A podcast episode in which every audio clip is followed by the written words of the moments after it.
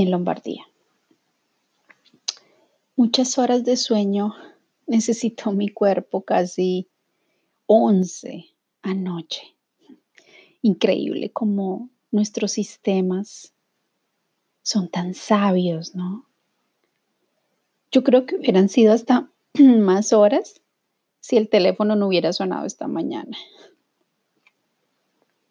de pronto hubiera dormido muchísimo más, ahora que lo pienso. Y aunque nuevamente hoy me desperté en un día gris y en las fronteras del norte de Italia hoy está nevando, mi día hoy es más bonito. No tengo ganas de limpiar, eso sí, hoy lo tengo claro, ni hacer lo mismo que hice los otros días en la mañana siento que realmente necesito en este día reflexionar y disfrutar unos sentimientos que estoy viviendo en mi corazón. Porque hoy entendí la muerte en mí cuando se cierran ciclos. Me gusta pensar en la muerte cerrando ciclos. Y bueno, la verdad es que Llevo muchos años descubriéndolo. Y tal vez así ha sido toda la vida. Los astrólogos dicen que esa es la Lilith, eh, la luna negra en mi casa 8. Para quien sepa de astrología, de pronto entenderá un poquito más de qué estoy hablando. Pero eso apenas, esa información apenas la estoy digiriendo en mí. Y bueno, eso será seguramente un tema para más adelante. En otro momento hablaremos de ello. Y cuando tenía siete años, fue la primera vez que viví la muerte cerca, en un accidente automovilístico, muy grave, muy grave, cuando estaba en Colombia. Y una parte de mi familia habría dejado este mundo conmigo en ese tiempo pero no fue así. Nuestras heridas, aunque muy, pero muy graves, nos permitieron llegar a, un hospital de un pueblo para ser curados un poco artesanalmente, entre comillas. Lo digo por las costuras en mi cuerpo y las cicatrices un poco, mm, eh, digamos, no tan bonitas después de ese accidente. Pero fuimos salvados por nuestros ángeles de la guarda. Eso lo siento por pequeños flash que recuerdo en esas horas e, en estado de conciencia. Fueron muchas horas. Y si estuve cerca de la muerte física en esas horas, no lo sabré. Creo que no lo sabré jamás. Solo sé que algo quedó en mi memoria inconsciente y se despertó poco a poco con el tiempo desde esos siete años, con la pérdida del tío Augusto, creo que era el hombre más importante que, al que más amaba en ese momento. Una parte de mí se congeló. Y esa niña, esa pequeña Moni, vivió por primera vez el profundo dolor del perder a alguien que amaba en este mundo. Y naturalmente, en toda mi vida, como todos nosotros, como todos los seres humanos, ¿no? Pues se han ido muchos familiares, muchos amigos, y, aprendemos a convivir un poco con, con esos momentos tristes. Pero la segunda experiencia profundamente dolorosa la viví hace cuatro años con mi padre pero fue justo en ese momento que se cerró uno de los ciclos más importantes de mi vida. Y comenzó otro con su partida, con su partida del plano físico, seguramente, porque desde ese momento nos encontramos en unos planos no físicos y aprendo mucho de él. Y desde ese momento, gracias a esa experiencia maravillosa pero profundamente dolorosa, aprendí a caminar conscientemente por el camino de esas dimensiones, de esas dimensiones que nos llevan a encontrar a esas almas que ya no están en este plano físico, pero que siguen vivas y siguen muy presentes en nuestras existencias.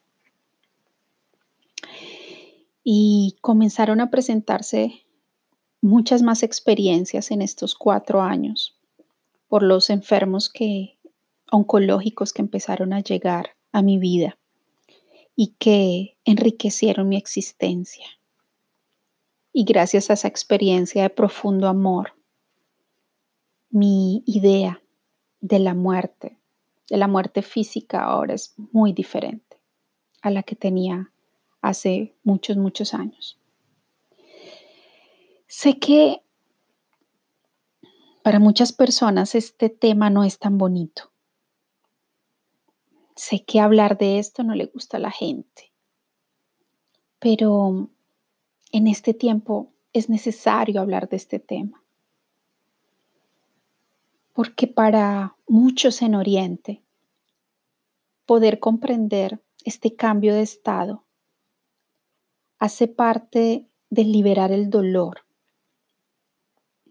En el Oriente ven, en muchos lugares del Oriente ven esta, este proceso de transformación como un proceso que claro que nos deja dolor, pero permite vivir diferente y acompañar esa alma en ese paso, en ese transitar hacia los otros estados de una manera mucho más luminosa, creo yo. Porque seguir unidos en amor a, a esos seres que eligen dejar su cuerpo físico es lo que siento que podríamos comenzar también nosotros en este mundo occidental, en cuarentena en este tiempo, podría empezar a llegar también aquí a cambiar una parte de la humanidad. Y justo hoy pido que eleves una oración, te tomes un momento por cada alma que está dejando la tierra y su cuerpo físico en este momento y que lo ha hecho en, estas semanas o en estos meses, si pensamos a los que nos dejaron por, la, por el mismo C-19 en China y por los que están haciéndolo aquí en Italia. Acompañemos con el amor ese camino de ellos hacia la luz y en profundo amor, sintiendo la luz de nuestra alma, Enviamos rayos de luz también a todos los enfermos que en este momento están aislados en los hospitales del mundo. Enviemos pétalos de rosas para que sientan paz en estos momentos en sus vidas y las de su familia. Te invito a que enciendas esa luz de tu corazón y llévala hasta esos corazones con miedo en este momento en todo el mundo. Esta es la cosa más bonita que podemos hacer todos nosotros desde nuestra cuarentena.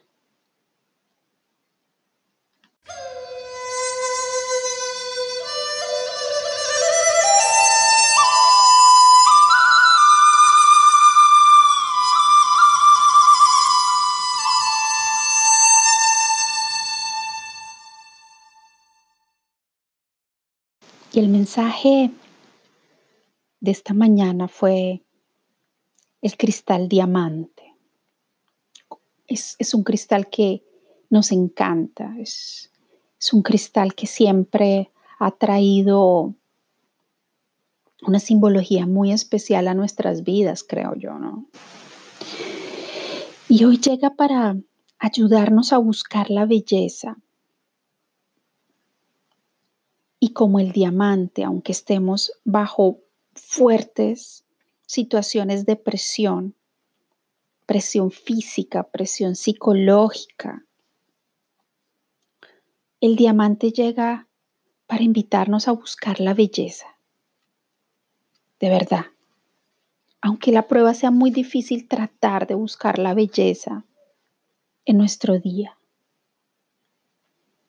Este mensaje llega a decirnos, a recordarnos que somos un diamante sobre la tierra y hemos superado muchísimos momentos difíciles. Pero la fuerza divina siempre ha estado allí y seguirá estando allí, dándonos su apoyo, ayudándonos a salir siempre adelante. Este es el momento para reconocer cuánto vales y cuánto puedes hacer por la humanidad. Llega también Rafael con el mensaje de la comunión. El arcángel de la salud nos invita a unirnos en el rayo verde esmeralda y en comunión con todos los enfermos del mundo, ser luz, ser una sola luz con ellos. En ese rayo verde esmeralda, imaginando esa esfera verde esmeralda en torno a la tierra. Y llega también Metatron con el mensaje sabiduría y nos invita a reconocer la sabiduría divina en nuestro interior. Porque en todas nuestras experiencias sobre la tierra hemos acumulado mucho conocimiento, mucha información está presente en nuestra caja, en nuestros registros akáshicos. Y Metatron nos invita a buscar ese diamante, esa luz divina para que desde allí seamos un faro y sigamos siendo faro de luz para toda la humanidad. Llegará un momento en que seremos muchísimos, millones de faros sobre la tierra y esa luz será una alrededor de la tierra. Y llega también Samael con la palabra serenidad. Y este ángel guía divino nos regala en este momento la tranquilidad al espíritu. Porque desde esa serenidad la podremos sentir siempre. Y esa serenidad es, nos trae la abundancia y nos invita desde esa serenidad a conectarnos con la fuente divina y a tener la tranquilidad de que esa fuente se está ocupando también de nosotros. La serenidad significa que ofrecemos todos nuestros retos a Dios, porque lo divino siempre, siempre nos regala y nos regalará soluciones en forma de milagros.